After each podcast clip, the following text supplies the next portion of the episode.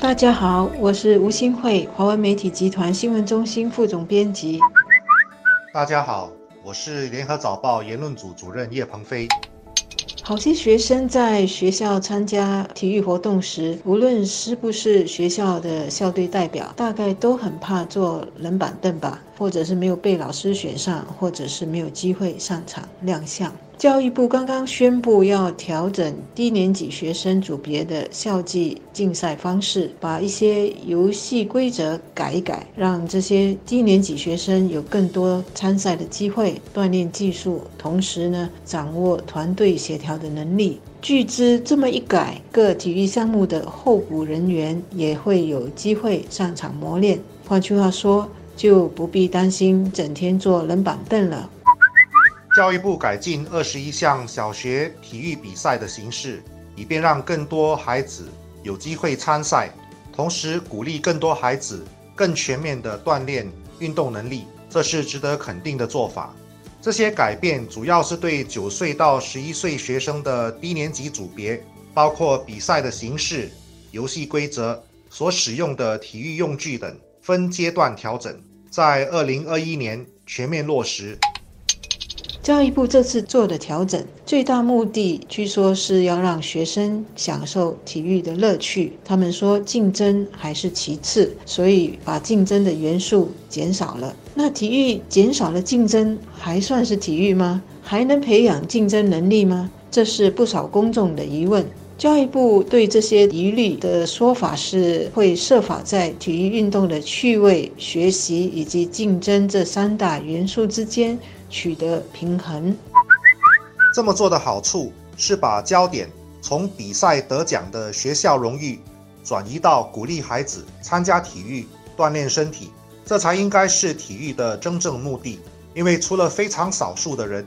很多孩子其实都不知道自己喜欢什么，具备什么能力，而教育的目的就是要激发他们的兴趣，培养自己的能力。这是需要不断摸索的，也就是要尽量提供他们尝试的机会。兴趣是学习的很重要的动力，有兴趣才会乐在其中，也更容易进步。但是在发现兴趣之前的过程却是非常重要的，所以学校必须尽量提供这样的机会。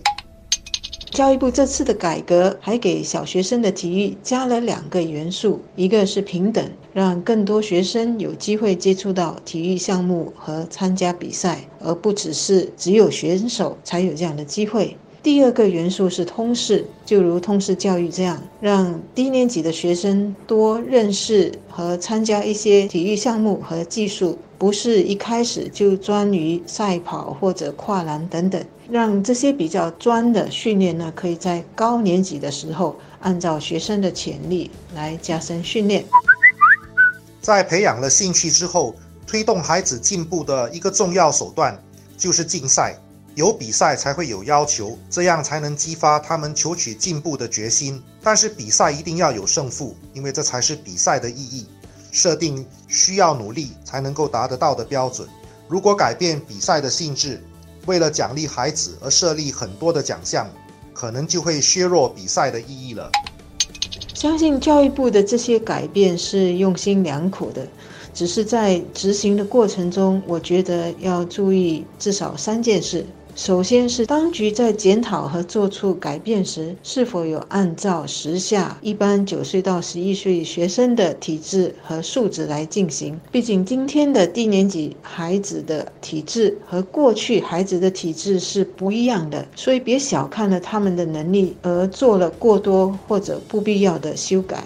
第二个要留意的是，别让有潜能的体育健将给走宝了。当大家都有机会上场和有机会训练时，有关的老师还是要细心的观察和留意可能出现的未来体育明星或者体育健将。家长自己也要多留意孩子的体育兴趣和特长。最后呢，是在体育项目中减少竞争严肃时，不能丢了体育教育原来所要教导的精神。包括对待竞争、对待成功与失败、对待得与失的价值观和态度，这些都是要认真培养的。我们最怕孩子从小就为了争取什么就不择手段，这当中呢，团队精神还是最重要的。所以我并不赞成教育部增加获奖的队伍，从以前的前四名增加到前八名的做法。人人有奖看起来好像是很仁慈的，可是却间接否定了第一名的价值。就是因为第一名不容易，才会产生获奖的喜悦，才会让孩子尽全力的去比赛。如果第八名还能获奖，我不觉得对培养孩子的性格有任何的帮助。这种人人有奖的心态，其实反映了我们社会怕输的集体心理。人生本来就有赢有输，不能因为怕输就不参赛。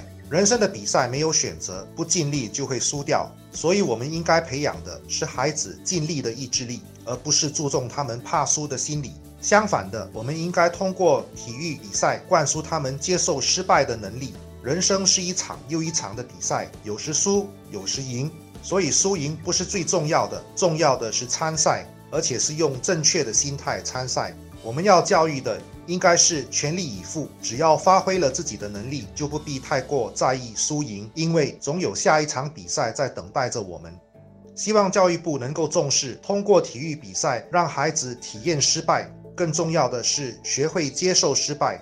只有这样，才能真正培养孩子的意志力，在生活里真正做到东方不败。